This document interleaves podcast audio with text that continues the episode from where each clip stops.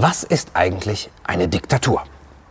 Eine Diktatur, vom lateinischen dictura, ist eine Herrschaftsform, die sich dadurch auszeichnet, dass eine Person oder eine Personengruppe, also mehrere, die Macht auf sich vereinigt.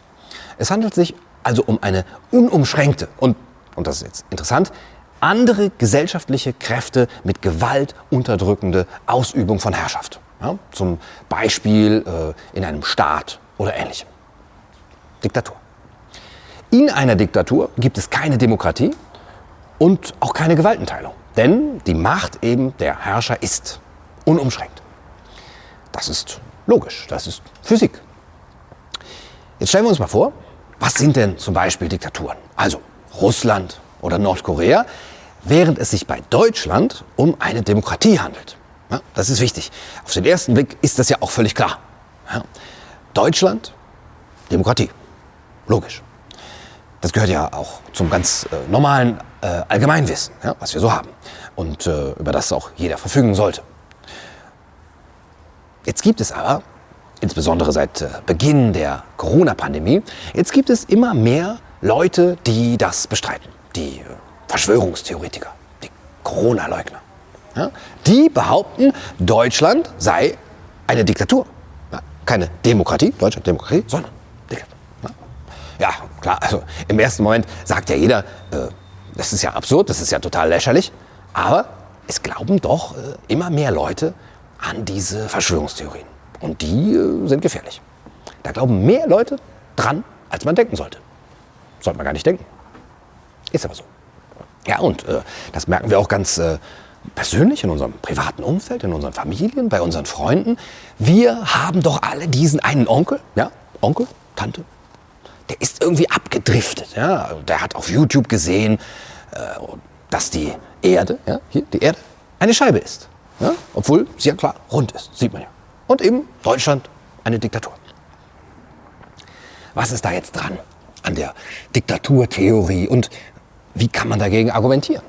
Ja? Wissenschaft, genau, die hilft uns dabei. Nehmen wir also mal einen Staat. Ja? Hier, diesen Staat.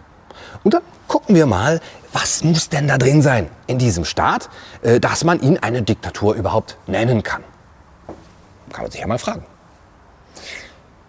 Die äh, Brandenburgische Landeszentrale für politische Bildung, ja, das gibt's, ja, die hat äh, sieben, sieben Kriterien, sieben Merkmale einer Diktatur zusammengetragen. Und das ist Wissenschaft. Das ist Politik. Und da können wir jetzt genau reinschauen und das ist eben äh, auch Teil der Wissenschaft. Treffen diese Kriterien auf Deutschland zu oder nicht? Merkmal 1 ist eine Person oder eine Gruppe oder eine Organisation hat das Machtmonopol. Eine Gewaltenteilung gibt es nicht und ist nicht gewährleistet. Ja? Das ist Merkmal 1 von einer Diktatur. Und da sehen wir ja schon ganz deutlich, deutlich ja, auf Deutschland trifft das nicht zu. Schließlich haben wir ja eine Gewaltenteilung. Ja, die Gewalten sind geteilt. Wir haben die Exekutive, also die Regierung, wir haben die Legislative, das Parlament und wir haben die Judikative, also die Gerichte. Haben wir. Ja, überall, wo man ins Restaurant geht, hat man Gerichte. Klare Sache, das ist logisch. Ja, jetzt könnte man natürlich anführen, dass wir uns durch diesen Bestand der epidemischen Lage nationaler Tragweite ja, äh, seit über eineinhalb Jahren eigentlich in einem Ausnahmezustand befinden, ja, im Notstand. Ja. Und äh, da machen wir mal hier den Notstand. So, das ist der Notstand. Und das hier durch exekutive Verordnungen, also die Legislative eben durch das Infektionsschutzgesetz im Prinzip sich selbst ausgehebelt hat.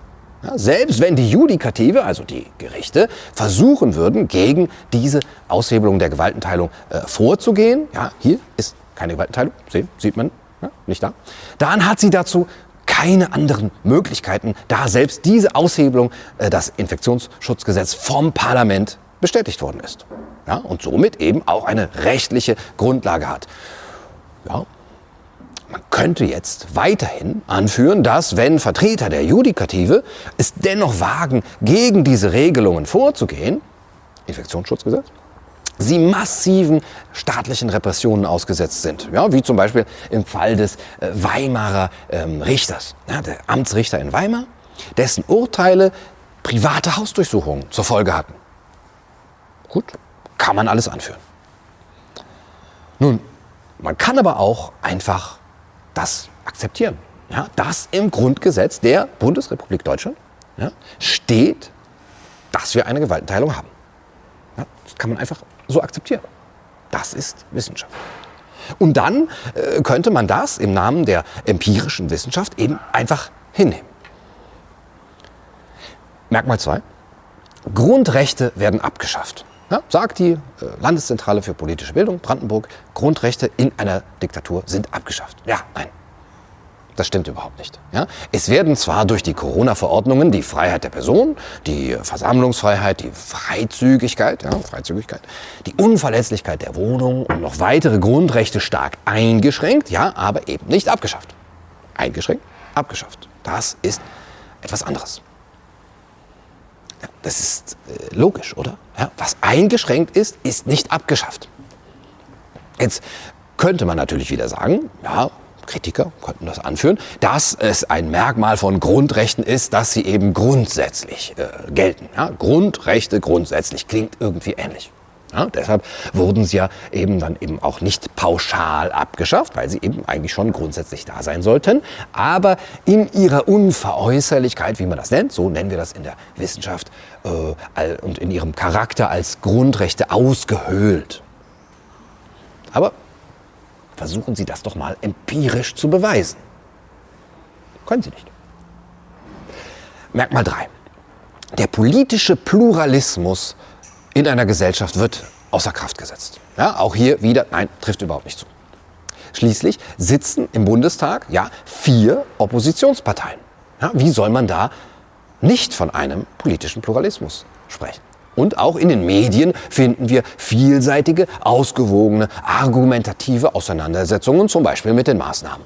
Ja, immer im Geiste des Pluralismus versteht sich. Das muss man immer dazu denken.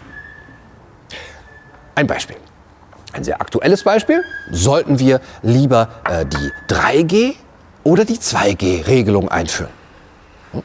Auf der einen Seite äh, könnte man sagen, die 3G-Regelung lässt noch ein wenig mehr Platz für die Freiheit ungeimpfter, die auch am gesellschaftlichen Leben teilhaben möchten. Ja, soll es ja geben.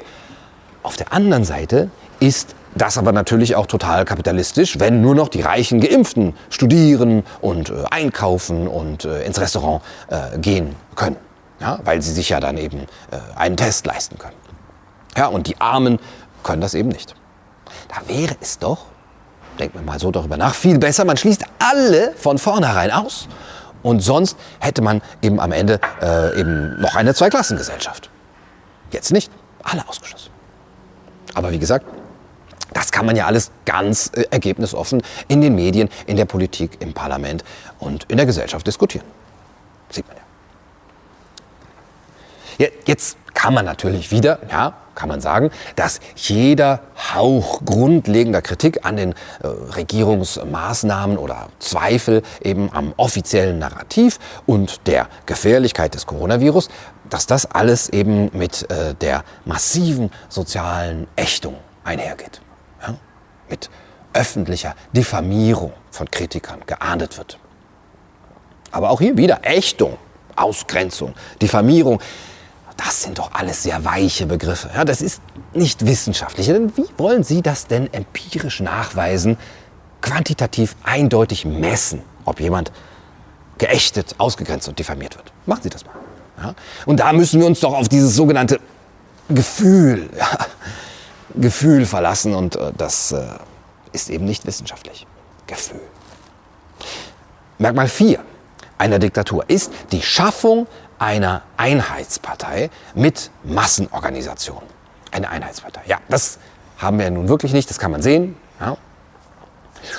Gut, man kann vielleicht davon ausgehen, dass in den sozialen Medien zum Beispiel eine gewisse Massenorganisation äh, passiert, ja, dass wir das Phänomen der Massenorganisationen in den sozialen Medien heute wiederfinden und mit ihrer allumfassenden Präsenz von Meinungsmachern, ihrer parastaatlichen, äh, hypermoralistischen, äh, aufgeladenen äh, Lynchjustiz in den sozialen Medien gegen Andersdenkende, das könnte so etwas Ähnliches sein, ja, und ihrem Charakter eben als öffentlichem Pranger.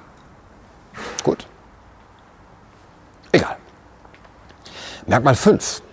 Eine Ideologie, sagt die Landeszentrale, wird zur herrschenden und beansprucht alle Bereiche des menschlichen Lebens. Ja, auch hier kann man das natürlich nicht gelten lassen, wenn etwaige krude Verschwörungstheoretiker davon sprechen, dass jetzt zum Beispiel die Ideologie der Volksgesundheit oder der, die Ideologie der völligen Protektion vor dem Virus, also No Covid, Zero Covid, wenn das alles äh, einem Wahn gleicht, ja, alle sind von einem Wahn erfasst und es gäbe Trends, also Trends, ja, T-R-E-N-D-S, also Trends, dass immer mehr Bereiche des gesellschaftlichen Lebens in diesen Tagen äh, betroffen sind von den äh, Maßnahmen der Regierung. Also zum Beispiel Arbeitsleben, Schule, Universität, Kultur, Freizeit, Gesundheit und Pflege bis hin zum Gang in den Supermarkt. Supermarkt oder die Fahrt mit der Bahn. Aber all das geschieht doch im Namen der Wissenschaft. Ja, das müssen Sie sich immer dazu denken. Die Wissenschaft sagt das ja. Die rationale und eindeutig belegbare Wissenschaft, von der wir uns so viele Jahre gewünscht hätten, dass sie mehr Beachtung erfährt. Ja, die Wissenschaft. Stellen Sie sich das mal vor, was wir mit der Wissenschaft haben. Die empirische Naturwissenschaft, die wunderschöne und in all ihren Aspekten des Seins wunderschöne Wissenschaft, die empirische Naturwissenschaft. Und die einzige Passion dieser Naturwissenschaft ist ja, wie wir wissen, das äh, kann man nachlesen, kann man belegen, die Suche nach der Wahrheit und nach quantifizierbaren Maßstäben. Merkmal 6. Die Freiheit der Presse wird abgeschafft. Medien werden gleichgeschaltet und durch äh, Zensur wird ein Informationsmonopol gesichert. Blödsinn. Ja, das ist total lächerlich. Da, äh, das wäre ungefähr wie wenn ich sagen würde, die Einsteinsche äh, äh Relativitätstheorie, ja, Einstein, ja, relativ, die wird abgeschafft. Weil irgendwie das Raum-Zeit-Kontinuum durch äh, schwarze Löcher ersetzt worden ist. Ja, und äh, das ist auch die Stringtheorie abgeschafft. So ähnlich wäre das. Völliger Blödsinn. Aber lassen Sie mich das Ihnen genauer erklären. Stellen Sie sich vor, Sie haben eine Demokratie. Ja, hier eine hier, Demo Demokratie. Ja. Diese Demokratie und jetzt kommt von außen rein, ein, wie so ein freies Radikal, ja, ein anderes Teilchen, sozusagen, kommt jetzt die Abschaffung der Pressefreiheit. Ne? Und diese Abschaffung der Pressefreiheit ähm, will in die Demokratie rein. Jetzt versucht diese Abschaffung der Pressefreiheit in die Demokratie einzudringen, ja, schafft es aber nicht, weil die Pressefreiheit ja, sozusagen das Antiteilchen zu diesem Teilchen ist und schon in der Demokratie vorhanden ist. Das ist logisch. Das ist Wissenschaft. Also es gibt gar keinen Platz mehr für dieses freie radikale Teilchen hier und diese beiden Teilchen stoßen sich sozusagen ab. Und dann kann es in der Demokratie keine Abschaffung der Demokratie mehr geben. Das ist Physik. Jetzt kann man natürlich wieder sagen, und einige Kritiker tun das auch, dass sie anführen, mit welcher Zensurmaschinerie äh, hier insbesondere alternative und äh, kritische Medien äh, zu kämpfen haben. Ja, dass allein YouTube seit Beginn der Pandemie mehrere hunderttausend kritischer Videos gelöscht hat, zum Beispiel. Ja? Lächerlich. Oder äh, dass Ende 2020 äh, die äh, damals in Kraft getretene der Medienstaatsvertrag ja, es den Landesmedienanstalten der Bundesländer erlaubt, journalistische Anbieter im Netz ähm, beliebig mit Bußgeldern zu überziehen. Ja, Können Sie mal gucken, wie das bei den einzelnen alternativen Medien so ankommt. Kann man sagen. Kann man aber auch lassen. Ja? Denn ich habe ja gerade schon erklärt, wie das mit der Demokratie und der Anziehung der Pressefreiheit funktioniert. Ist doch logisch. Also das äh, siebte und letzte Merkmal lautet, die Macht wird durch die außergesetzliche Gewalt staatlicher und parastaatlicher Repressionsapparate abgeschafft. Ja? Hier haben wir also wieder die Macht, ja? Ja. EV, Exekutivverordnung. Und ähm, das ist jetzt auch äh, tatsächlich nicht in Deutschland irgendwo zu sehen. Ja, auch wenn die CDU teilweise äh, den Einge Einsatz sogenannter ziviler Corona-Hilfs-Sheriffs gefordert hat. Ja? Und auch die reguläre Polizei, P, ja, ja, mit, teilweise mit roher Gewalt, die äh, Demonstrationsfreiheit behindert hat. Kann man sagen. Und wenn Sie jetzt, ja, aus irgendeinem Grund zu dem Schluss gekommen sein sollten, dass alle der aufgelisteten Merkmale aktuell auf die Bundesrepublik oder auf andere Länder zutreffen, dann kann ich Ihnen im Namen der Wissenschaft natürlich nur sagen, nein. Einfach nein. Lächerlich. Denn die Brandenburgische Landeszentrale für politische Bildung, ja, das gibt es immer noch, sagt selbst, dass diese Merkmale nicht immer gleich oder in gleichem Maße stark ausgeprägt sein müssen. Ha, das muss man dazu denken. Es ist also nicht objektiv quantifizierbar, wie stark sie zutreffen. Versuchen Sie das mal. Und damit kann Deutschland also keine Diktatur sein. Weil, wie wir gelernt haben, Deutschland eben eine Demokratie ist und eine Demokratie keine Diktatur. Und äh, das ist Mathematik. Und deshalb ist Deutschland eindeutig keine Diktatur. Und wenn ich Ihnen das so sage, dann können Sie das ruhig glauben. Das ist Wissenschaft. Ja? Wir haben auch schon genug Verschwörungstheorien. Das Letzte, was wir brauchen, sind noch mehr Verschwörungstheorien.